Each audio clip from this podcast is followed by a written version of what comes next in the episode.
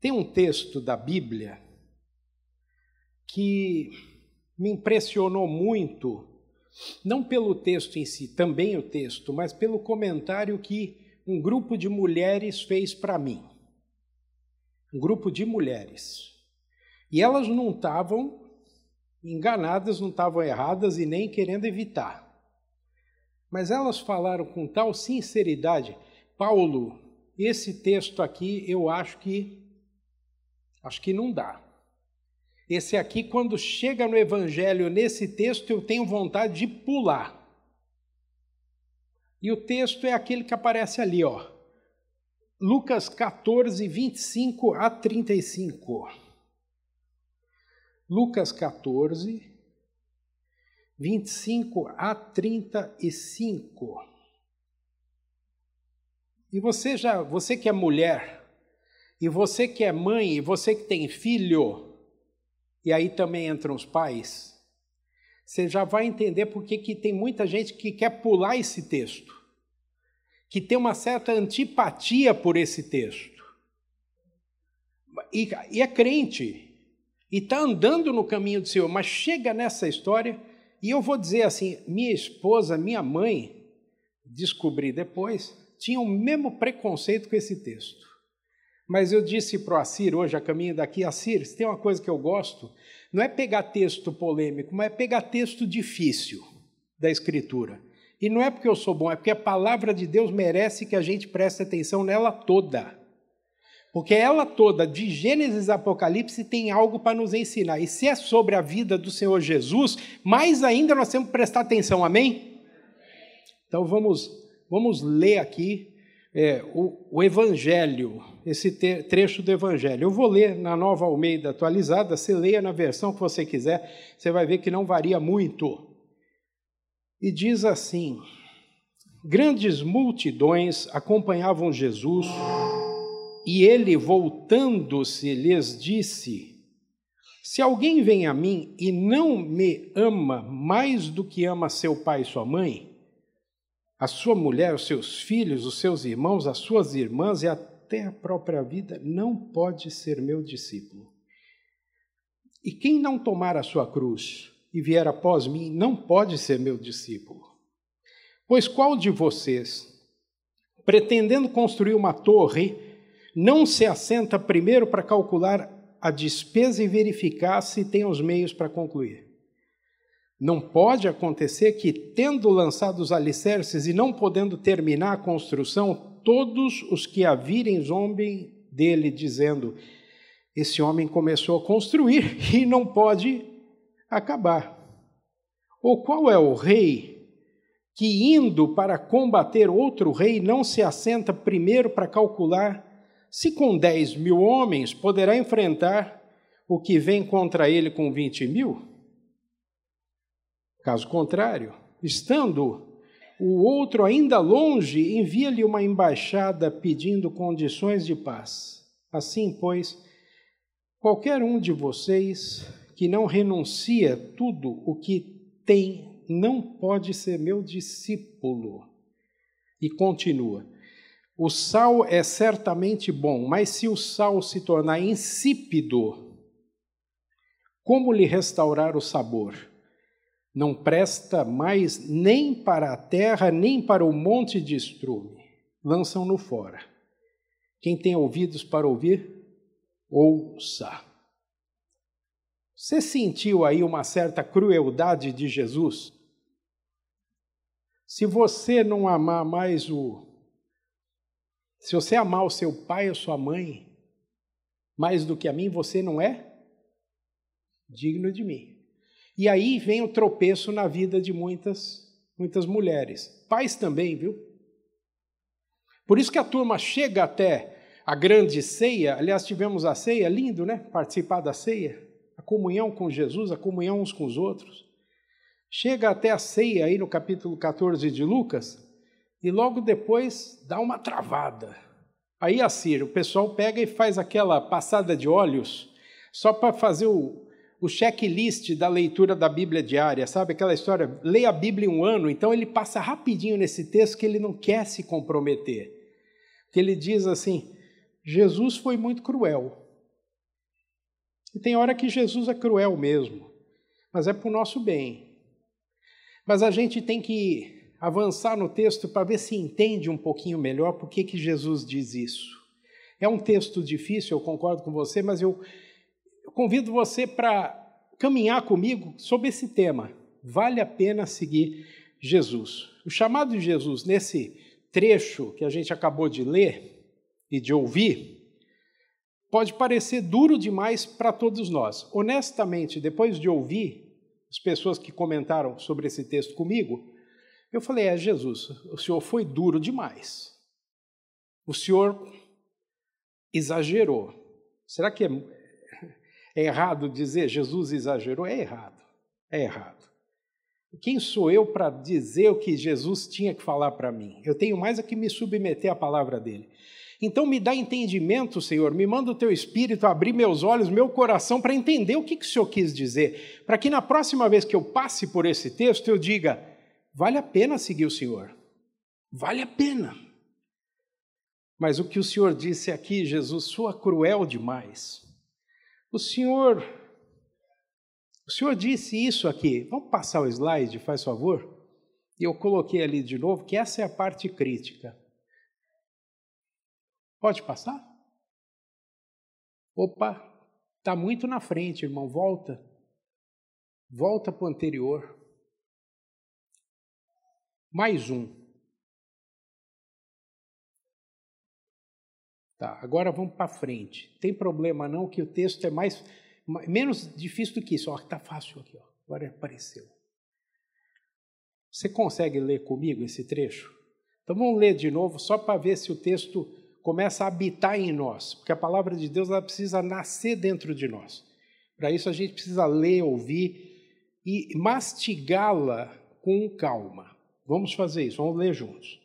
Se alguém vem a mim e não me ama mais do que ama seu pai, sua mãe, sua mulher, seus filhos, seus irmãos, suas irmãs, até a sua própria vida, não pode ser o meu discípulo. Quem não tomar a sua cruz e vier após mim, não pode ser o meu discípulo. Isso aqui está na Nova Almeida. Vamos fazer uma outra versão bíblica para você não ter dúvida do que está escrito. Passa ali. Você lê junto comigo. Você vê que está divididinho assim? É porque os pensamentos estão colocados de um jeito que a gente entende mais fácil. É para você aprender exatamente o que, que Jesus está dizendo. E é até cruel, porque ficou mais fácil de entender ainda o que, que ele está pedindo. É um pedido muito radical. E nesse momento em que a gente combate todo tipo de radicalismo, isso aqui é fora de moda. E você critica esse texto com os olhos de hoje, porque você fala assim: não, radicalismo não pode. Mas Jesus tem horas que ele é radical e tem coisas no cristianismo que são radicais e inegociáveis. Mas lê comigo aí. Quem quiser me acompanhar, não pode ser meu seguidor se não me amar mais do que ama o seu pai, a sua mãe, a sua esposa, os seus filhos, os seus irmãos, suas irmãs e até a si mesmo. Não pode ser meu seguidor quem não estiver pronto para morrer, como eu vou morrer, e me acompanhar. Do que é que Jesus está falando aqui? Como é que nós podemos, ou como é que nós devemos entender essa lição aqui do Evangelho, que é difícil? A gente precisa entender o momento em que esse texto foi escrito na história de Jesus, da vida de Jesus. Nesse momento de Lucas, Jesus caminha a passos firmes para Jerusalém. E o que, que vai acontecer lá em Jerusalém? Osana, o... não, isso é uma parte que vai acontecer. Ele vai ser recebido assim: Osana, ao que vem em nome do Senhor, glórias e aleluias ao Rei que está chegando em Jerusalém, salva-nos.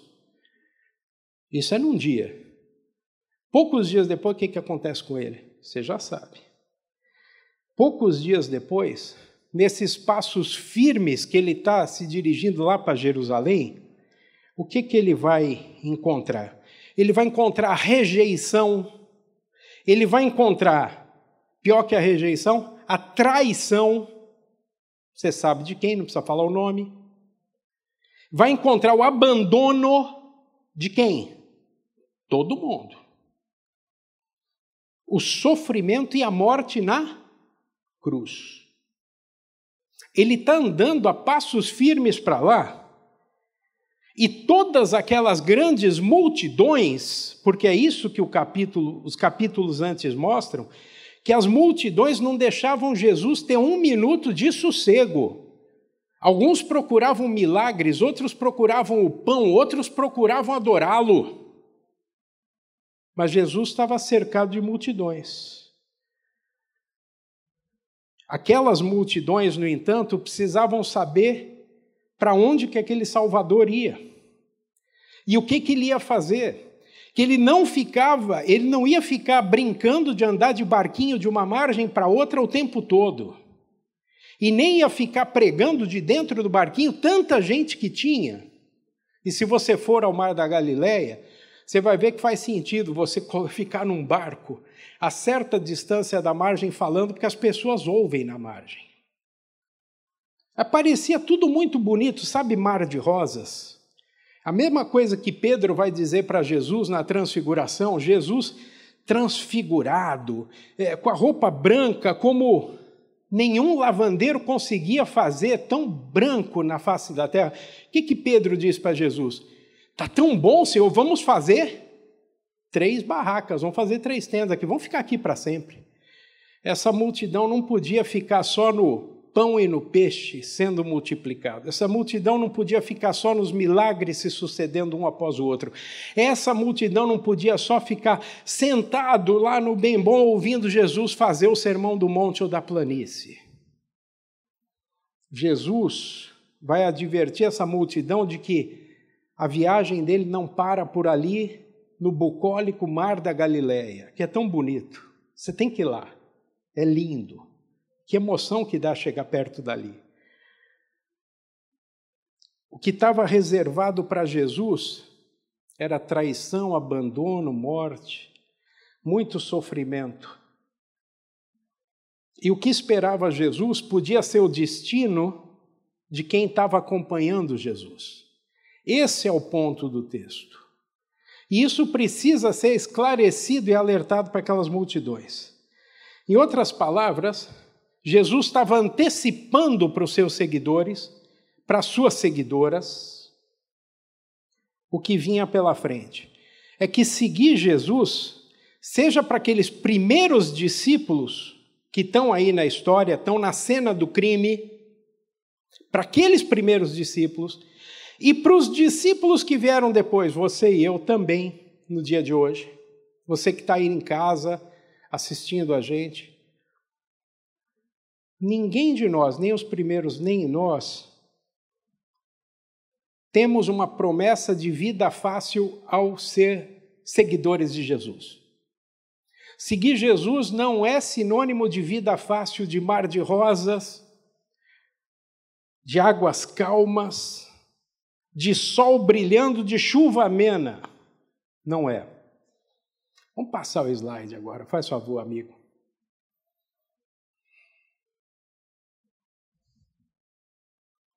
Jesus chama a gente, você e eu, para tomar a cruz e segui-lo.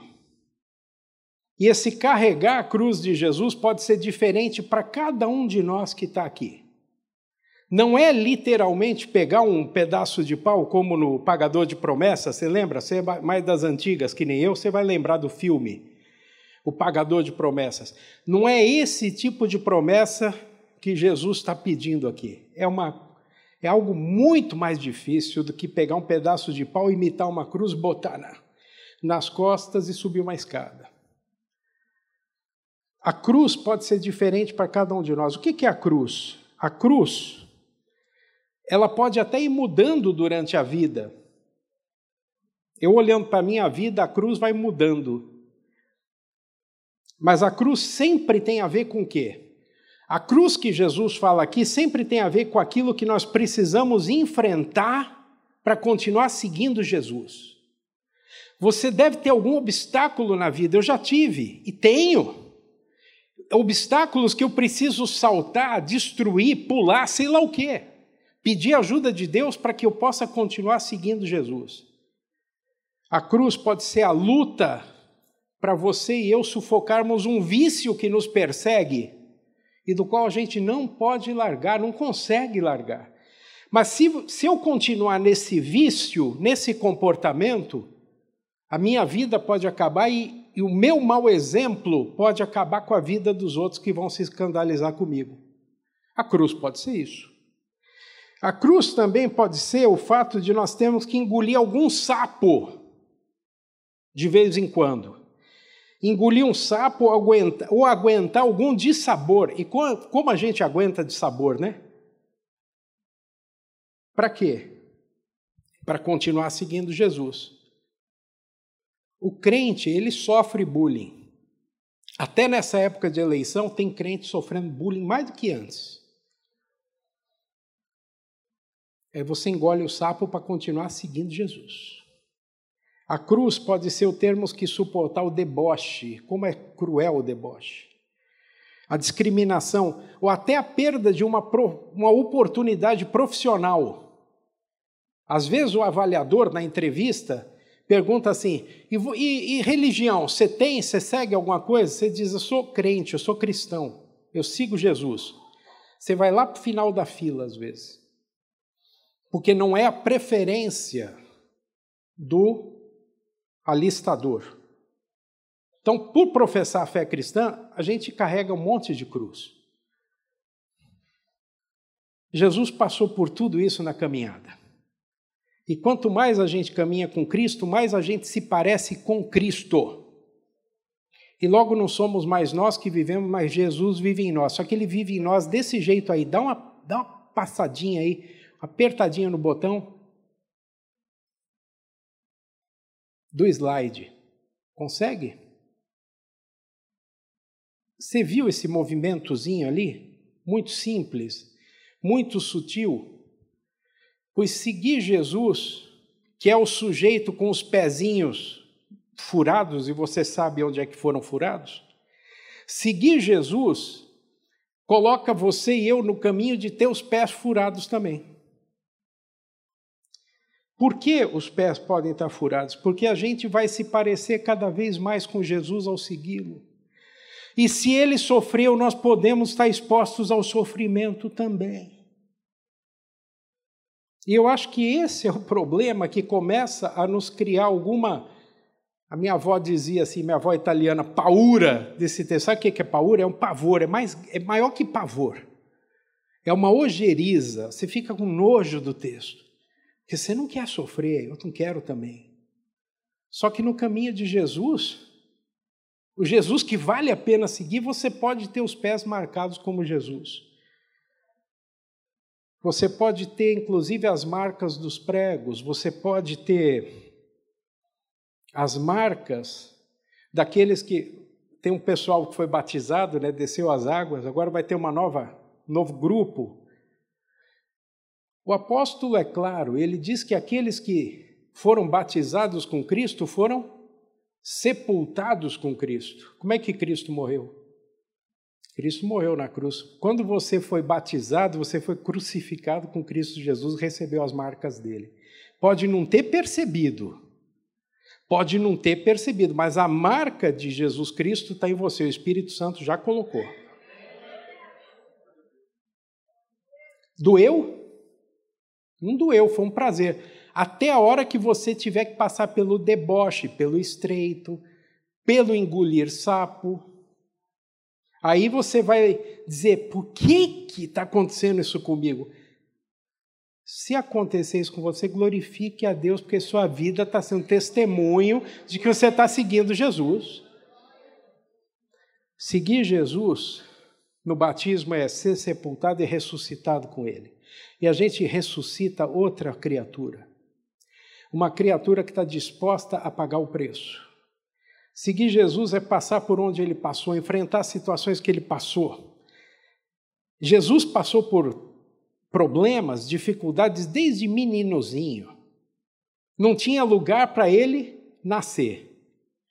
Depois o Herodes, por inveja, quer matá-lo, vai perseguido. Daí ele começa o ministério, vai começar o ministério dele, quem que vem tentar? O diabo no deserto. E depois a própria cruz. É um peso sobre ele. Pai, se for da tua vontade, passa de mim esse cálice, esse sofrimento. Aquele sangue ali da ceia que a gente toma, o pão, o vinho, o pão, o suco, o corpo, o sangue, só é possível porque Jesus enfrentou a morte. Para que você e eu tivéssemos um momento gostoso de comunhão com Deus. Ah, então para que eu tenha um prazer de ser crente na minha vida, Jesus teve que passar por isso? Teve. E ele se agradou em fazê-lo. Porque ele se agradou em dizer para o pai: Seja feita a tua vontade e não a minha. E o pai falou: Vai lá, meu filho. E ele fez o gol. Ele fez o gol. E não precisou nem ter braço para dizer que foi pênalti, não sei essa coisa toda aí, que não vou comentar nada de futebol aqui, não. Não foi, né? Não foi. Mas tá bom. Então, já viu essa história aí. Já viu essa história. Eu não consegui assistir o jogo, viu, irmã? Não consegui, não. Estava tava traduzindo lá com os irmãos um negócio lá no curso. Mas, veja só. É, como é que é? Enfrentar o bullying porque o time não ganhou ou empatou, essa coisa toda, não é necessariamente um sofrimento enquadrado aqui no evangelho de hoje. Ele é, se, se o bullying chegou a tal ponto e você pensou em xingar e você não xingou porque você lembrou que Jesus não faria isso. Você entendeu? Se você falar assim, nossa, eu tenho uma vontade de tacar esse tamanco aqui na cabeça da pessoa, eu não vou fazer porque isso aqui não é parte do seguir Jesus. Jesus diz: engole. Se percebe? Jesus diz: dá outra face. Olha como é que Jesus já disse coisas duras em outras partes do texto, do Evangelho, e a gente não prestou atenção. Mas nós ressuscitamos com Cristo para ser novas criaturas. Vamos passar para frente o slide, faz favor. O C.S. Lewis, vamos ver o tamanho do texto. Ah, dá para dá ler. Olha lá, que legal. O extraordinário C.S. Lewis, você talvez não associa muito o nome, né? Mas eu vou falar um negócio, você vai lembrar dele na hora. Crônicas de Nárnia, lembrou? Aslan, o leão? Pois é, ele escreveu as Crônicas de Nárnia mas ele escreveu um bocado de outras obras. E numa obra que ele escreveu chamada Cristianismo Puro e Simples, Cristianismo Puro e Simples, o C.S. Lewis, ele diz que o, o cristianismo não é uma religião confortável. Não é uma religião confortável. Você pode ler comigo esse texto? Vamos ler juntos? Olha que interessante. Leia pausadamente, vai. É de um autor crente, já de século passado, mas que palavra boa que ele deu. Olha lá. Se eu fosse lhe recomendar, lê comigo, uma religião para fazer você se sentir confortável, certamente não lhe recomendaria o cristianismo. Todos dizem que o perdão é uma ideia maravilhosa, até que tenham alguém para perdoar. Aquela parte final que ele diz é a parte que nos coloca à prova, é um exemplo. Ah, mas o perdão é a coisa tão bonita. Perdão não existe no islamismo, perdão não existe. E aí você vai passar por todas as religiões e você vai ver que tem perdão de mentirinha, perdão de verdade no cristianismo, porque custou o sangue do cordeiro. Agora, todo mundo diz que perdão é uma coisa maravilhosa, até que tem alguém para perdoar. Como é difícil perdoar alguém? Não, agora chega. Aquele sujeito já me fez demais. Daqui não passa, eu não vou perdoar dessa vez. Jesus faria isso? O que, que Jesus diz a Pedro? É, até sete vezes, Senhor? Não, até setenta vezes sete. Você viu? E, e, quando faz 70 vezes 7, começa de novo, pastor. Então não adianta não adianta nada dizer assim, vou fazer conta então para ver se o, sujeito ou a sujeita merece. Não. Começa de novo, porque o perdão é assim: você, passa a régua, você passa a borracha, você pode até lembrar, só que não vai lembrar com rancor. Agora, até o milagre de apagar essa memória do que aconteceu, Deus pode fazer na sua vida também. Mas perdoar é difícil e perdoar-se é muito difícil também. Porque às vezes você vai conversar com a pessoa e dizer assim: não, mas acredite, Jesus pode te perdoar e você não se perdoa. Aí também não adianta nada ter o perdão de Jesus se você não recebe isso na sua vida, se o seu coração não está aberto a se perdoar. E perdoar e perdoar-se faz parte da caminhada cristã. Vamos lembrar que no Pai Nosso, a oração modelar que Jesus ensinou, Jesus põe é, como uma condição, como cláusula, escreve ali: perdoa as nossas ofensas como perdoamos a quem nos tem ofendido. Perdoa a nós como nós perdoamos. Engana-se quem pensa que o cristianismo é uma coisa teórica. Cristianismo não é um negócio assim que você senta ali na uma cadeira, abre um certo livro, pode ser a Bíblia, e diz assim: agora eu vou memorizar, aprender racionalmente o que é o cristianismo. Engana-se muito. Pode decorar a Bíblia inteira, mas se não acreditar no que ela diz, não valeu o exercício cognitivo, mental, educacional, não valeu para nada. Porque o cristianismo não é teórico. O cristianismo é, é um amor que se vive na prática. O amor com que Deus me amou, eu vou amar o meu semelhante também. Cristianismo implica seguir os passos de Jesus. Olha a capa desse livro, Cristianismo Puro e Simples. Dá um cliquezinho aí para mostrar, faz favor, irmão. Isso aqui é um livro Cristianismo Puro e Simples que eu tenho em casa, numa das primeiras edições a ser. Eu acho que é a primeira. Você está vendo como é que é a capa? O ilustrador foi, o capista foi muito feliz. Você viu o que é seguir Jesus? Pezinho na areia, atrás de pezinho na areia, um vai na frente, outro vai atrás. E aí é claro que você vai lembrar das pegadas na areia, né? Você vai lembrar. E aí, ah, mas Senhor, os momentos mais difíceis da minha vida tinha só uma pegada. É que naqueles momentos eu te carreguei nos braços. Isso aí não está na Bíblia. Tem gente que vem para nós na sociedade bíblica, na igreja, em todo lugar. Eu queria saber onde é que está na Bíblia. Não está na Bíblia, mas é tão bonito. Por isso que eu gosto de citar. Mas seguir Jesus é assim. Você vai atrás dele. Você vai atrás dele. Mas Paulo, aqui no texto, ele está indo para a morte. É, ele está indo para a morte. Ele tomou essa decisão. E seguir Jesus implica tomar decisões. Seguir Jesus pode ter impacto nos nossos relacionamentos. Com quem que eu vou me relacionar? Se é uma pessoa tóxica, se é um relacionamento tóxico, um relacionamento que debocha de Cristo, eu talvez até precise me afastar e orar por essa pessoa não é julgativo o meu afastamento, assim, vire-se com seu problema. Não é condenativo, mas afaste-se para não sofrer, não minar suas forças e ore pela, por essa pessoa. Continue orando por essa pessoa. Mas implica decisões quanto aos relacionamentos.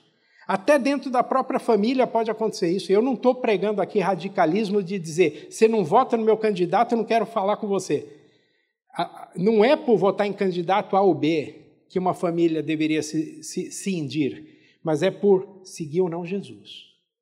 Porque seguir Jesus é coisa séria. E claro que você vai ficar embaixo do seu teto se você mora com não crentes, mas você a partir de hoje vai orar muito mais pela conversão da sua família. E vai pedir para Deus entrar no coração, para Jesus entrar no coração dos não crentes da sua família.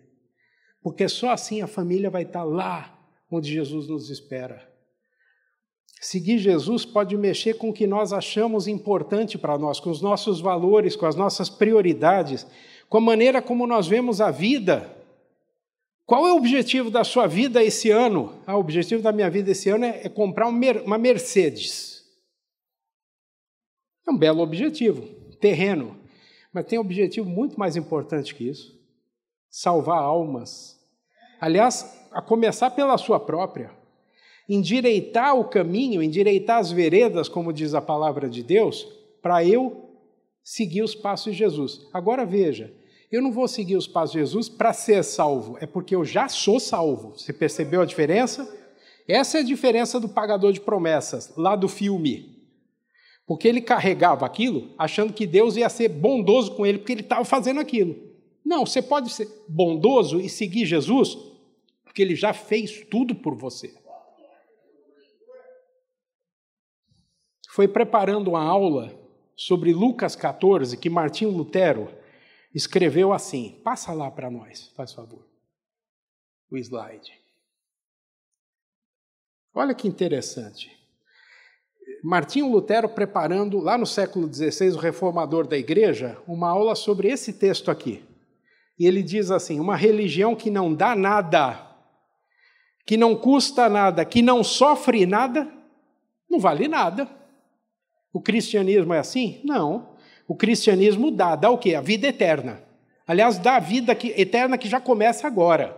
Porque a gente tem paz de consciência para viver o dia a dia, até que a vida eterna chegue. É só uma passagem. O cristianismo custou alguma coisa? Custou o sangue precioso de Jesus no lugar da gente. Quando a gente vê o sangue de Jesus, quando a gente lembra do sangue de Jesus, não tem como esquecer João Batista falando: Eis o Cordeiro de Deus que tira o pecado do mundo. Quando ele está falando, Eis o Cordeiro de Deus, é o Cordeiro que ia ser o quê? Morto. Você chegava no Antigo Testamento na frente do sacerdote, o sacerdote perguntava para você: quem é que, o que, que aconteceu com você que você veio aqui? Eu pequei, você falava. E aí o, o, o sujeito te dizia assim: o salário do pecado é a morte. E aí você dizia que morra o inocente e não o pecador. Percebeu? Quem que é o inocente? Era o coitado do animalzinho que você comprava ou criava e levava lá para ser morto no seu lugar. Esse é o significado de eis o Cordeiro de Deus que tira o pecado do mundo. Quando João Batista está falando isso para Jesus, é o Cordeiro de Deus que ia ser imolado, morto no lugar de todo mundo. E que mais? O cristianismo custou o sacrifício de Jesus e cada cristão está sujeito a sofrer por ele. Então tem um preço, o cristianismo tem um preço. Mas ser cristão vale muito. Ser cristão vale muito porque tem muita gente buscando essa paz que nós temos aqui e que não, não encontra. Não encontra. E olha que delicadeza nós temos numa igreja dessa, o pastor com cuidado de dizer: não se, você não trouxe sua oferta, não se constranja, você pode fazer isso no outro dia. Olha que delicadeza, olha que educação. Que, Para quê? Para não agredir quem ainda não está seguindo. Olha, olha que educação, um tato, uma gentileza. Esse, esses são os filhos de Deus. Mas por isso você quer seguir Jesus? A mensagem de Jesus no texto: faça as contas. Não estou falando de oferta, não estou falando de oferta. Tá, quer seguir Jesus? Faça as contas, é o que Jesus disse. Jesus adverte: faça as contas assim como alguém que vai construir o quê? uma casa, um puxadinho que seja. Vê quanto que vai de ferro, de cimento, de areia, de pedra, de mão de obra. Faça as contas, Jesus diz, antes de começar a me seguir. Faça as contas assim como aquele governante que pensa em invadir um outro país. Vê se tem munição suficiente, comida para dar para os soldados, roupa. Vê se tem soldados suficientes. Ou se é melhor ficar quieto, ficar aqui na minha e não invadir nada, faça as contas. Com esse texto aqui, irmãs e irmãos, Jesus não queria de jeito nenhum afugentar ninguém do reino de Deus. Quem já está, fica e cresce no reino de Deus. Quem não está ainda e está pensando em vir para o reino de Deus, venha correndo, porque o reino de Deus é o que salva. Estar nele é estar em Jesus Cristo, que é a nossa salvação.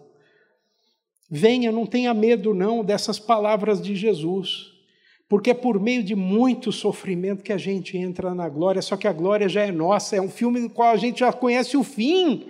O cristianismo é uma religião com spoiler, eu não tenho vergonha disso. Alguém falou assim hoje para mim lá no curso, falou assim: é, eu não sei bem como é que vai ser, mas eu sei que a, a pessoa leu o Apocalipse inteiro, né? Os tradutores indígenas, viu assim?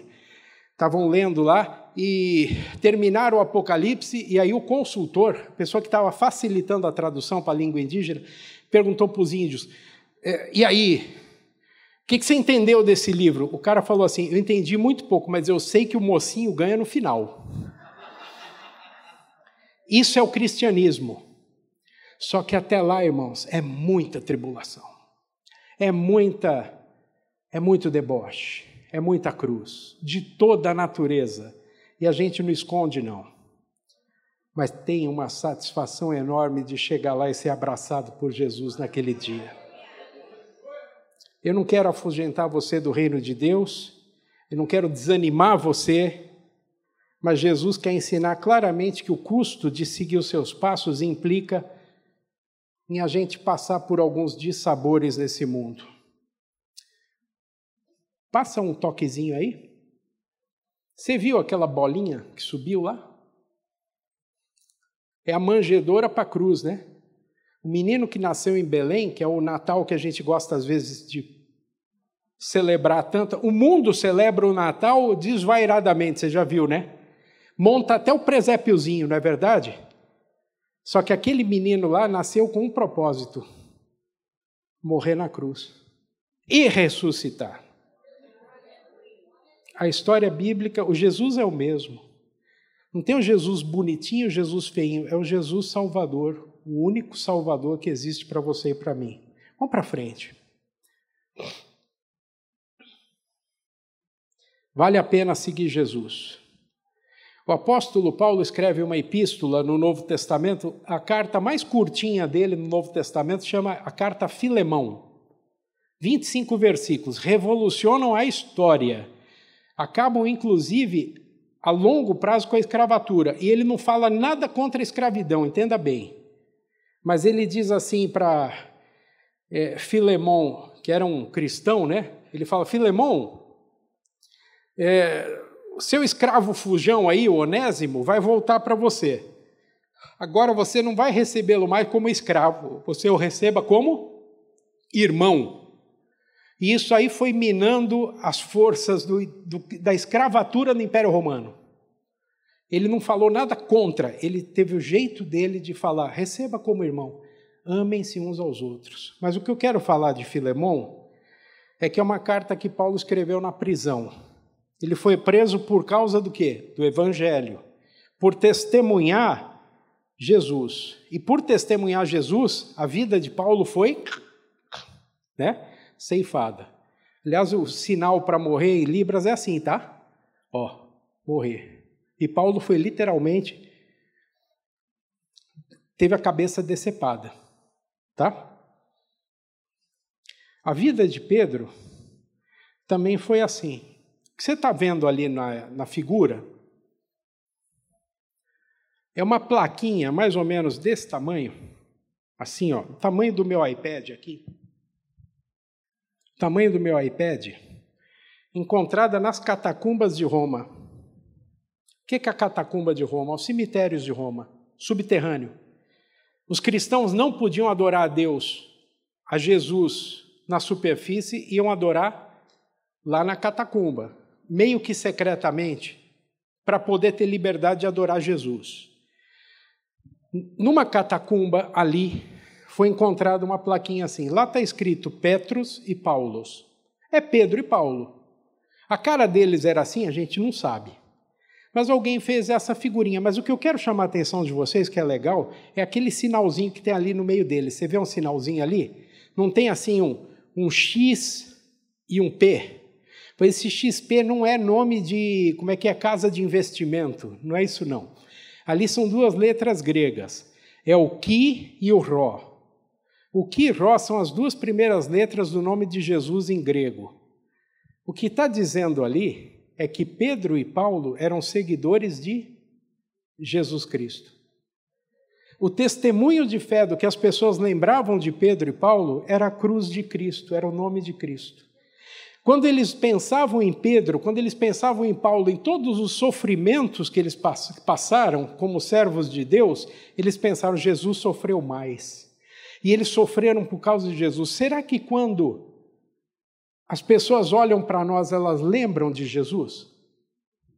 Quando elas pensam assim, olha, lá vem a Belinha, lá vem não sei quem, lá vem fulano, cicrano, é crente está sempre falando de coisa boa, está sempre tendo uma palavra de orientação para a gente, está sempre falando de Jesus. Ora por mim. É assim que as pessoas se lembram de nós? ou não? Pedro e Paulo foram ali, né? Eles aceitaram seguir Jesus e passar por seu sofrimento de boa vontade. Eles sabiam que Jesus também deu a sua vida. Ele, aliás, eles perderam a vida, conforme a tradição da igreja. Um foi crucificado, inclusive, de ponta cabeça. Diz a tradição, isso não está na Bíblia, é a história da igreja que conta. Quiseram crucificar Pedro e ele falou: Eu não mereço ser crucificado como o meu Senhor Jesus, me põe de ponta cabeça. E foi crucificado de cabeça para baixo. E o Paulo teve a cabeça decepada. Mas eles sabiam que eles não iam perder o prêmio da vida eterna, porque esse já estava garantido para eles. Aliás, Jesus perdeu a sua vida para que Pedro, Paulo, você e eu tivéssemos a vida. Os seguidores de Jesus levam as suas marcas. Dá um totozinho ali no, no PowerPoint. Olha aí. As marcas de Jesus de novo na vida dos seus discípulos. As marcas dos pés ensanguentados do do servo de Deus moído, como o pastor Assir bem lembrou de Isaías 53. Os seguidores de Jesus levam as marcas do seu mestre no seu corpo e todas as lágrimas que elas provocaram um dia vão ser enxugadas, eu tenho absoluta certeza disso. Se hoje você chora porque você é crente, se hoje você tem perseguição na sua vida porque você é crente, se hoje você quase se arrepende de seguir Jesus por sofrer tanto, por ter oportunidades tolhidas, por ter oportunidades postergadas, olhe para Jesus. Lembre-se que ele sofreu mais. E lembre-se como ele escreve a a igreja de Esmirna. Pode passar mais um totozinho? Ali no. Aí, ó. Olha o que, que Jesus manda dizer ao anjo, ao pastor da igreja de Esmirna. Não tenha medo do que você vai sofrer. Seja fiel até a morte, eu lhe darei a coroa da vida. Isso eu digo para você que está ali vacilante na fé. Você que talvez tenha vindo hoje à igreja dizendo assim: Senhor, me dá uma luz, me dá um sinal de que eu não estou no caminho errado. É tão difícil te seguir. A palavra de Deus te responde assim, não pode ser mais clara? Não tenha medo do que você vai sofrer. Seja fiel até a morte, eu lhe darei a coroa da vida. O prêmio que nos espera nos dá forças para continuar seguindo Jesus. E para lembrar que tudo que acontece com a gente, na nossa perspectiva, pode ser mal, mas na perspectiva de Deus, é uma coisa que pode ser boa. Porque diz a palavra em Romanos 8: todas as coisas trabalham juntas ou cooperam para o bem dos que amam a Deus. Todas as coisas, é, Paulo, uma doença pode cooperar para o seu bem? Pode. Um desemprego pode, a perda de uma vaga pode, um, um relacionamento frustrado pode uma reconciliação impossível? Pode. Tudo pode cooperar para o bem, porque você ama a Deus. O que Jesus fez por nós nos anima a aceitar o custo do discipulado, os custos de segui-lo, e a seguir Jesus em toda e qualquer situação. Seguir Jesus não é simplesmente aparecer na igreja na quinta ou no domingo para marcar a agenda para deixar o pastor feliz. É, a igreja tem pastor, pastores, e os, alguns membros pensam assim: o pastor fica me vigiando para ver se eu vou à igreja. E então eu vou porque senão ele me dá bronca depois. Que bom se ele faz isso, tá? Mas ele não, normalmente não faz não. Isso é folclore evangélico. A pessoa acha que não faz não, mas que ele se preocupa e ora pelo seu rebanho. Sim, ele vigia, ele cuida. Agora não vem à igreja por causa do pastor, venha por causa da palavra de Deus, do seu Salvador Jesus. Ser discípulo é seguir Jesus fielmente nos altos da vida e nos baixos também. Não apenas quando a gente se sente forte, feliz, vou lá contar a bênção. Na hora da oferta, o pastor falou assim: aquele que traz o dízimo, agradeça a Deus. Você tem um problema financeiro, fique em pé também, nós vamos orar por você. Você vê? Aqui é lugar para todo, todo mundo, de todo jeito. E Jesus acolhe a todos. Jesus, Jesus quer tratar e transformar a vida de todos. Quando a gente está fraco, frágil, inseguro, ovelha machucada, é aqui que a gente vem de novo. E quando a igreja está fechada, você tem a palavra de Deus e você pode, com Deus, fazer uma igreja na sua casa, no seu é, ida e vinda para o trabalho, onde você quiser. Você abriu a Bíblia, você lembrou da palavra de Deus, ali se formou uma igreja, uma comunhão sua com Deus. Jesus está com você. O discipulado está enraizado no que Deus fez por nós, não no que a gente faz por Ele. Ele dá a partida no nosso discipulado. Nós amamos porque Ele nos amou primeiro. E é assim o discipulado. Eu sigo Jesus, eu não vou na frente dele. Não, Senhor, fica aí, eu vou te mostrar o caminho.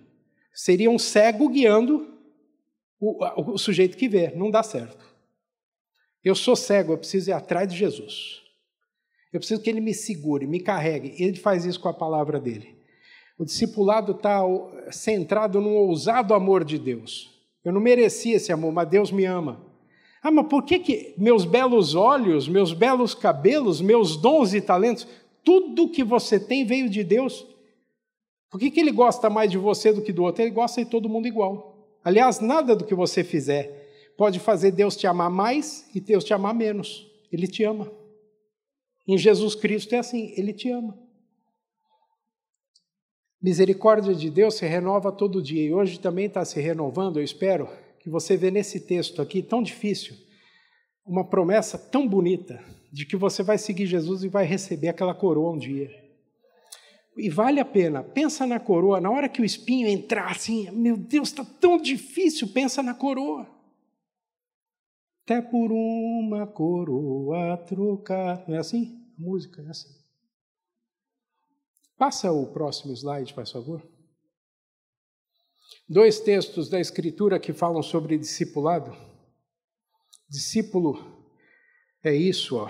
Amem o Senhor nosso Deus, obedeçam ao que Ele manda, fiquem ligados com Ele. Assim vocês continuarão a viver. Deuteronômio. Moisés, no fim da sua vida, dando praticamente as últimas instruções para o povo: fiquem conectados com Deus. E depois ele diz: Feliz aquele cujo prazer está na palavra do Senhor. A vida pode não te trazer prazer nenhum, que a, que a palavra de Deus seja o prazer da sua vida. Que a palavra de Deus seja a sua rocha de refúgio, que a palavra de Deus seja o seu abrigo, que a palavra de Deus seja aquilo em que você se esconde. Aquele que segue a palavra é como árvore plantada na beira de um rio. No tempo certo da fruta, suas folhas não murcham. Esse é o custo de seguir Jesus. Uma vida conectada com Jesus. Segue os passos do Mestre, apesar da dor. E traduz com gestos de amor a Deus e ao próximo, assim como Jesus fez e faria novamente. Sempre é tempo de você se reconsagrar a Deus. Eu acho assim que você é, conseguiu que eu viesse aqui hoje só para dizer isso para vocês. É tempo de se reconsagrar a Deus. Você estava pensando em desviar, você estava pensando em enfraquecer, você está fraco. O, pavio da fé está quase apagando. Deixa não. Deixa não. Vem, vem para o braseiro, vem para a fogueira, que é aqui que a coisa se reacende. E você pode ter certeza que a pessoa do seu lado não necessariamente tem uma fé mais forte do que você.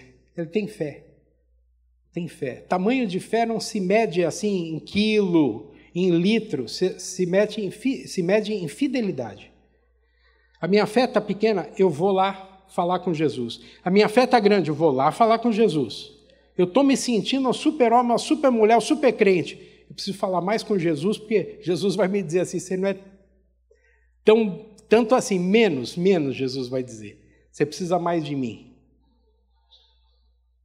A gente precisa fazer como a Maria do Evangelho, que escolhe a melhor parte. Marta, Marta, fica só trabalhando, né? E a Maria senta aos pés de Jesus. Maria faz a coisa que Jesus pede para fazer. Senta, escuta, senta que lá vem história, senta que lá vem evangelho, senta que lá vem consolo, perdão, orientação, força para a sua vida. Uns bons anos atrás, eu estava numa igreja na Holanda e pastor, é, quando visita uma igreja, vive pegando boas ideias, né? Então, não é por acaso que eu peguei aqui os envelopes, pastor, aqui, ó. para levar lá para minha igreja também, porque eu gostei da história das duas cores. Eu achei que na minha igreja é da mesma cor.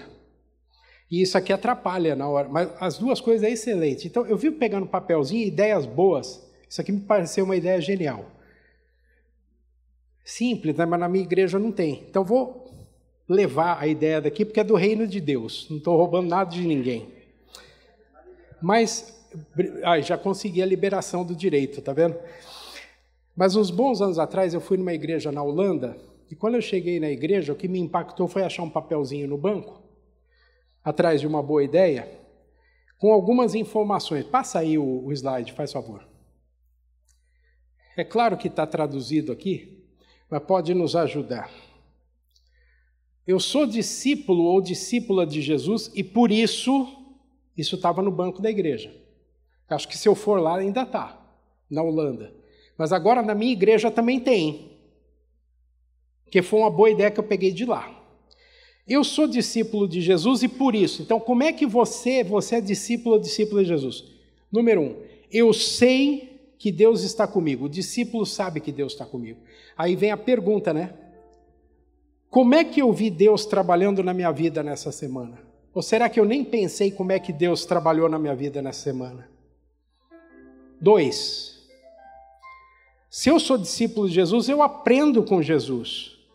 E aí a pergunta: o que, que Deus me ensinou na Sua palavra nessa semana? Ou eu passei batido na palavra de Deus, ouvi um versículo aqui, li um versículo da Bíblia no outdoor, e até nisso os evangélicos nos salvam, né?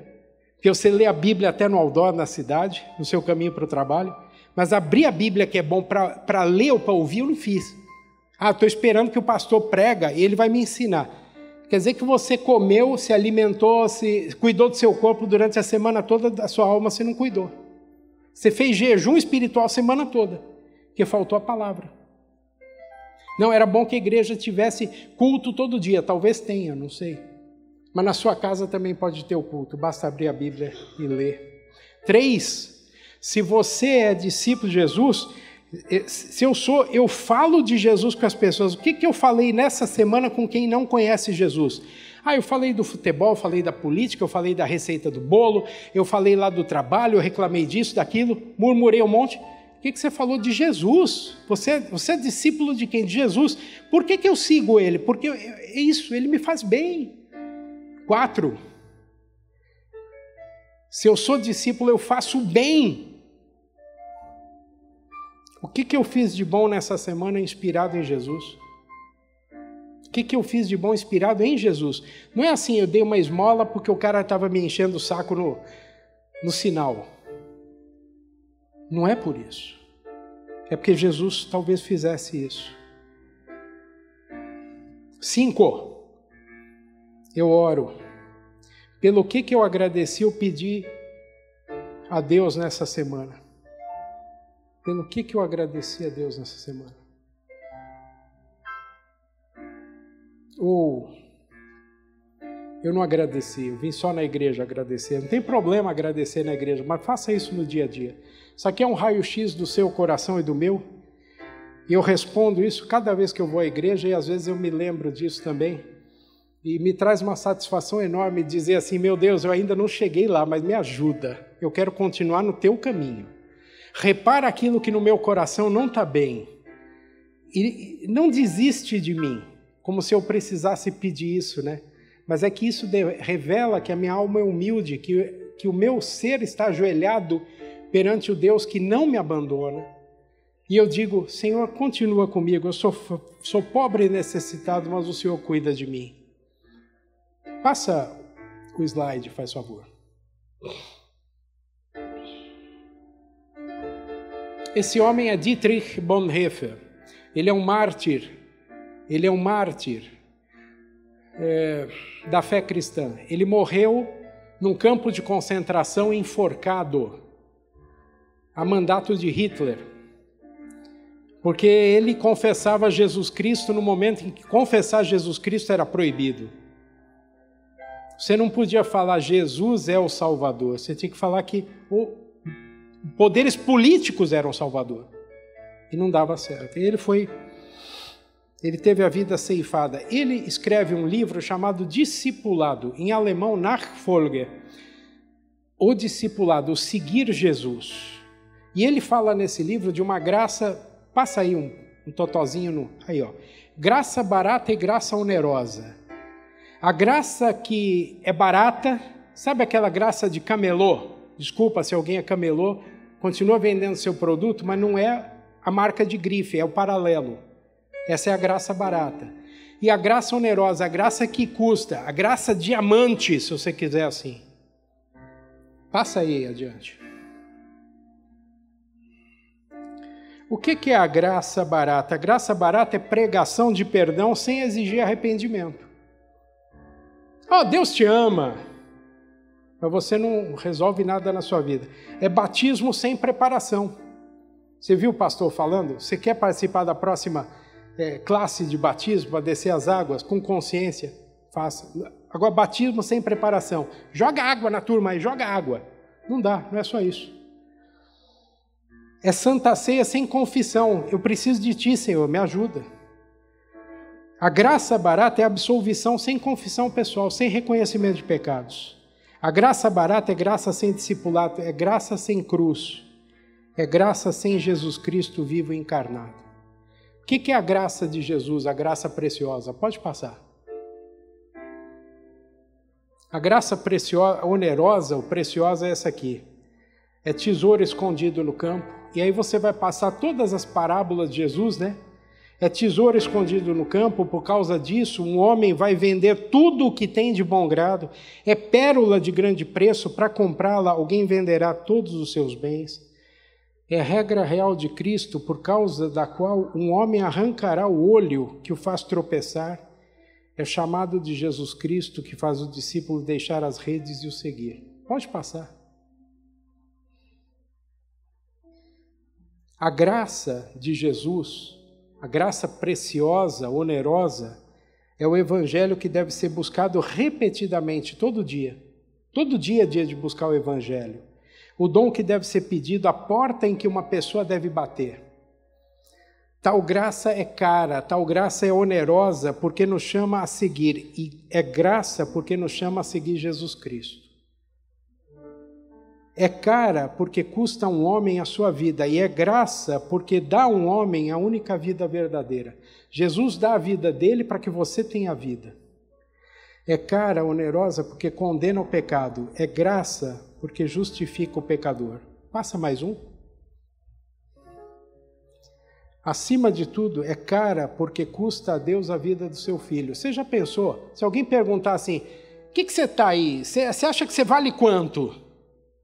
Já te deram essa carteirada ao contrário? Você acha que você vale quanto? Você assim, eu valho a vida do precioso Filho de Deus, que Ele deu a vida por você. E a, a vida do filho dele custou muito caro para Deus. E o que custou muito caro para Deus não pode ser, parecer barato para nós. Acima de tudo, é graça porque Deus não considerou o seu filho um preço caro demais para pagar por nossa vida, mas o entregou por nós. É como o apóstolo Paulo diz, que sendo nós ainda pecadores, Deus deu seu filho para morrer no nosso lugar. Que Deus maluco! E Deus é maluco mesmo, por nós. Por nós, por você. Pode passar. Na caminhada, lembre-se dessa promessa de Jesus. Passa a promessa lá. Não fique com medo, diz a palavra de Deus para você hoje. Eu vou com você. Onde você for, eu vou com você. Jesus, Jesus já pagou o preço. Você e eu podemos segui-lo. Vale a pena seguir Jesus ou não vale? Amém. Deus abençoe você, minha irmã, meu irmão.